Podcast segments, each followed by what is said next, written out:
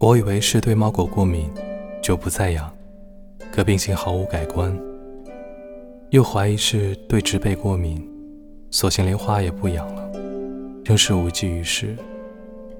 皮草、木质家具、电子产品、化妆品、辛辣刺激食品、烟酒，慢慢都从生活里抛离。可想而知，我依旧没有确诊。恰是离开了最放心、最安全、最亲爱的你的那一刻，我痊愈了，甚至连对不时的想想你也免疫了。